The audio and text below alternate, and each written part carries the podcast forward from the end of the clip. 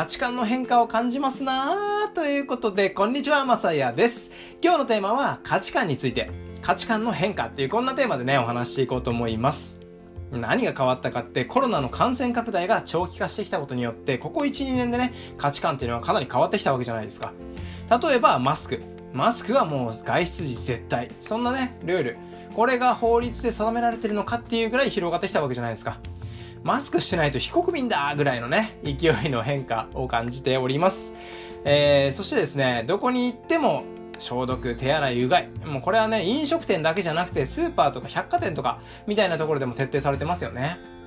これによってね、良かったことといえば、時期的にインフルエンザが騒がれることなく終わったっていうところじゃないでしょうかね。えー、秋から冬の時期といえばインフルエンザの流行っていうのがあったかと思うんですが、今回もね、特に騒がれることなく収束したっていう流れでした。さらにね、価値観の部分で変わったところといえば行動の自粛ですよね。これによって、まあ、巣ごもりするっていう状況。これが生まれて、オンラインでの消費っていうのがもう激増しましたよね。で、逆に都市部での消費。これがやっぱりね、外出の自粛っていうところで激減したという、そんな流れです。えー、地域密着型のね、消費っていうのは増加傾向なのかなというところですかね。ここで伝えたいのが、この価値観の変化によって中高年層のデジタルへの関心っていうのが広がったっていうところなんですよ。今までは動画とか音声っていうものは若者向けの内容っていうのが多かったかと思うんですけども、まあ、例えばね、YouTuber とかでもエンタメ系の YouTuber とかかなり多かったですよね。今はね、中高年層に向けた、あの、YouTube っていうのが増えてきてるんですよ。となると、発信方向っていうのが少し変わってくるのかななんて考えたりしています。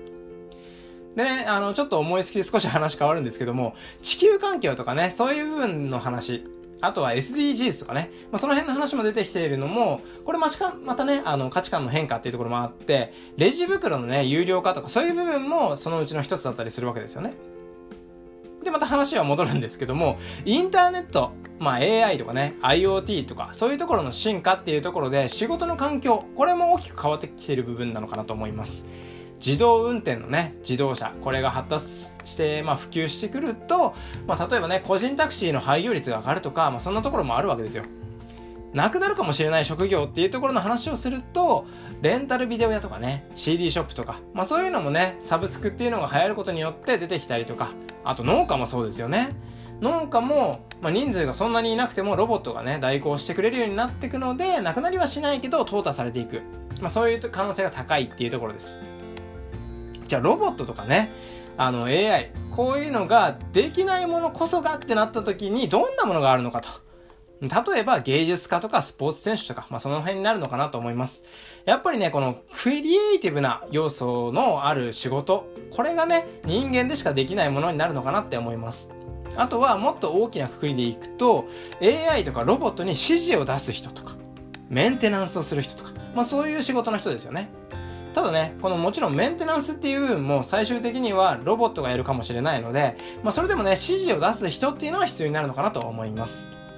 こう考えるとね、仕事というもの自体がですね、一部の人間にしか回ってこない、まあそんな可能性があるのかななんてね、考えちゃったりしません？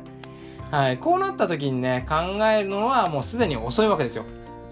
価値観の変化が出た今くらいからいろいろね自分にしかできないクリエイティブなものとは何なのかっていうのを考えておくことは、まあ、今後のね未来を左右しそうですよっていうことでデジタル化 AI 化のね将来は近づいてます。